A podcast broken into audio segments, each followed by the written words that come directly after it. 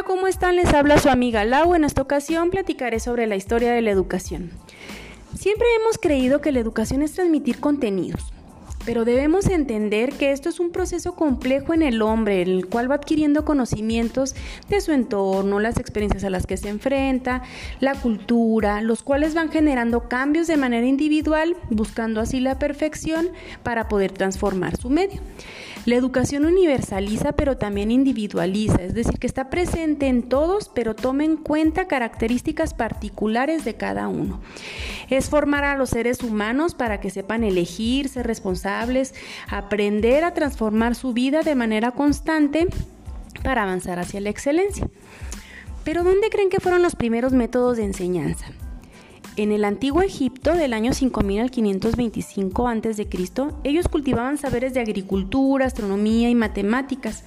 Los niños más o menos entraban a las escuelas alrededor de los seis años y había dos tipos de escuelas debido a las clases sociales. Una era para las clases dominantes, que eran sacerdotes y faraones, y la otra era para la población en general eran impartidas por los sacerdotes o los escribas y su conocimiento pues los transmitían de manera oral nada más. Tanto la escritura como la educación física estas sí eran muy importantes para la clase de élite. Y aquí es donde surge la primera escuela en la casa del faraón, más o menos en el año 2000 a.C. La enseñanza era memorística y la disciplina era muy estricta, ya que daban castigos muy severos.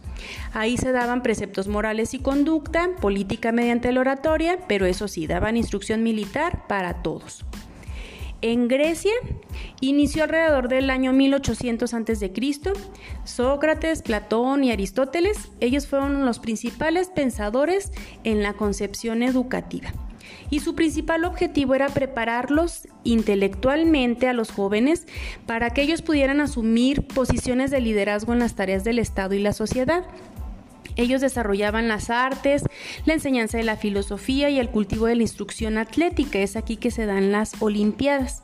Surge la escuela del alfabeto como primera escuela pública. Por otro lado, los romanos, ellos proponían ideas humanistas inspiradas en la idea griega. La educación romana transmitió al mundo occidental el estudio de la lengua latina, la literatura clásica, la base de los conocimientos. Ellos las centraban en siete artes liberales que se dividían en trivium, que estas estaban formadas por la gramática, la retórica y la lógica, y el quadrivium, que era un compuesto por la aritmética, la geometría, la astronomía y la música. Aquí el método de aprendizaje también era transmitir conocimientos y igualmente se daban los castigos severos. Y es aquí donde empiezan a dar los primeros salarios a los maestros. En la Edad Media, del siglo V al XV más o menos, iniciaba la formación cristiana. Aquí aparece la escolástica, que era una corriente dominante del pensamiento medieval y donde consideraban ellos primero la fe sobre la razón. Sus, principales precursores fueron Santo Tomás de Aquino y San Agustín. Entonces el clero era el que se encargaba de difundir la educación porque ellos decían que era para la salvación eterna. Y existían tres niveles diferentes, que era el elemental, la media y la superior. Después llegamos al humanismo pedagógico, más o menos en los siglos V y VI. Aquí surge el renacimiento y se llama así porque es como el redescubrimiento de las culturas clásicas. Ellos veían como la individualidad del hombre y su método era dialéctico, basado en la ética y la religión ayudaban como a tomar conciencia de sí mismos para entonces así poder implementar las capacidades intelectuales. Erasmo de Rotterdam era un pensador que proponía la desaparición ya del castigo, empezaba ya a implicar a los padres de familia en la educación de los hijos y hace la selección de los talentos para la instrucción superior. Bodín crea la escuela pública y el maestro aquí era como un padre espiritual. Debían tener amor por el discípulo, amor por la cultura y todo lo daban mediante el ejemplo y paciencia para superar las diferencias.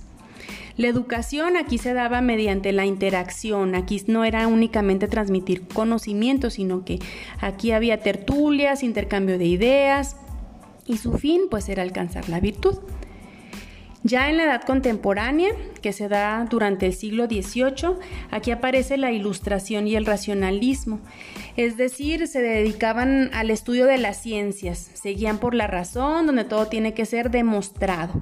Aquí se crea la gran enciclopedia, que eran como los libros rojos que teníamos ahí en las bibliotecas de nuestros papás, y aparecen grandes precursores como Rousseau, que su pedagogía busca características o talentos de sus alumnos, estudia el ambiente donde se desenvuelve y le da importancia al juego, trabajo físico y también al vínculo. Pestalozzi, él estudiaba el alma del niño.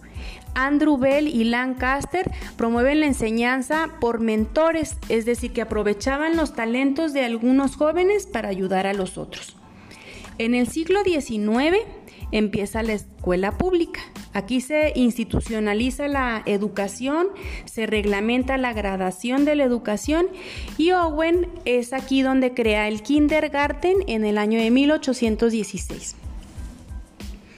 Durante el siglo XX ya se dan corrientes pedagógicas pegadas a la psicología, como el gestaltismo, el conductismo y el constructivismo. Aquí los alumnos, ellos ya iban construyendo su propio aprendizaje y se luchaba por una educación de calidad y democrática. Pero bueno, ahora vamos a ver diversos filósofos también que crearon corrientes educativas una de ellas fue el platonismo, que pues como su nombre lo dice, fue creado por Platón. Él fue el primero en utilizar una teoría pedagógica que se basa en el estudio del alma y que ésta nos lleva a la sabiduría con sus dos formas de conocimiento. Una era la doxa, que se refería al conocimiento bajo la opinión, y la otra episteme, que habla sobre el dominio de la ciencia. Él decía que el conocimiento verdadero tenía que llegar siempre por la razón. René Descartes utilizó el método cartesiano. Él era el principal exponente del racionalismo y era basado igual en la razón y la búsqueda de la certeza del conocimiento mediante demostraciones. Él fue el creador de la geometría analítica y el principio de su filosofía fue pienso, luego existo. John Locke, su corriente filosófica era el constructivismo y él pensaba que el conocimiento tiene que ver con la construcción del aprendizaje generado por la experiencia y por la observación. Finalmente, Rousseau, en su corriente filosófica humanista, él hablaba sobre la autoeducación en el niño, si se mantenía alejado de su entorno para que siguiera su yo interno. Esto era la autoeducación. Pero pues, ¿qué es el aprendizaje? Desde un punto de vista filosófico, pudiéramos referirnos que era como el estudio del origen de la naturaleza, de los límites y métodos del conocimiento. Entonces, a continuación, pues daré algunas posturas sobre el origen del conocimiento. Una de ellas fue el racionalismo, sus principales precursores fueron Platón, Descartes y Kant. Ellos reafirmaban el poder de la razón como la principal fuente del conocimiento. Después viene el empirismo. La única fuente del conocimiento es la experiencia. Aristóteles estudia el alma, Locke todo el aprendizaje se construye mediante las experiencias y Wundt decía que el estudio, el estudio de la mente como herramienta para adquirir conocimientos mediante las sensaciones, las percepciones, la atención, los sentimientos y la nostalgia. Después viene el conexionismo. Esto se refiere al método del ensayo y error de Edward Lee Thorndike. Después el condicionamiento clásico, creado por Pavlov, y él hacía una creación de una conexión entre un estímulo nuevo y un reflejo existente. Posteriormente, el condicionamiento operante por Skinner, y él decía que puede explicarse mediante las conexiones entre estímulo y respuesta, pero aquí no consideraban los procesos mentales. El constructivismo, según Piaget, pues él decía que todo conocimiento se da mediante la acomodación y la asimilación, es decir, ajustar la realidad externa con mi propia estructura interna y la dividía en cuatro fases o etapas, que era la sensorio-motriz, la preoperacional, la de operaciones concretas y operaciones formales. Vygotsky afirma que el aprendizaje está condicionado socioculturalmente. Se refiere a todo lo que viene de su entorno para interiorizarlo y así poder modificar el conocimiento. Finalmente mencionaré algunas teorías que nos dan una breve explicación de los diversos métodos para llevar a cabo el aprendizaje. La primera es la enseñanza problemática. Esto es establecer una estrategia didáctica donde el pensamiento se da a partir del establecimiento de un problema, como su nombre lo dice. Invita al raciocinio, crear hipótesis, hacer el alumno reflexivo para la búsqueda de la solución de los problemas. La siguiente es la pedagogía para la paz. Este es el principio de la no violencia, va transformando a la persona del conflicto hacia la paz. Su metodología se basa en lo histórico para poder así indagar los fenómenos culturales, lo filosófico para saber cómo causó y lo experimental para analizar el comportamiento individual y social. La educación inclusiva pues es que todos tenemos los mismos derechos, todos los niños aprenden juntos, independientemente de sus necesidades. Y aquí nos dan la oportunidad de empezar a convivir con las personas de discapacidad. El pensamiento complejo es que nosotros vivimos en un mundo complejo con crisis distintas que nos permiten avanzar o retroceder. Esto es enseñar al alumno a seleccionar la información verídica que ayude a reflexionar y que nutra su paz mental y así a la persona. Promueve la inteligencia emocional. Aquí reflexionan sobre quién soy, en dónde estoy, de dónde vengo y hacia dónde voy.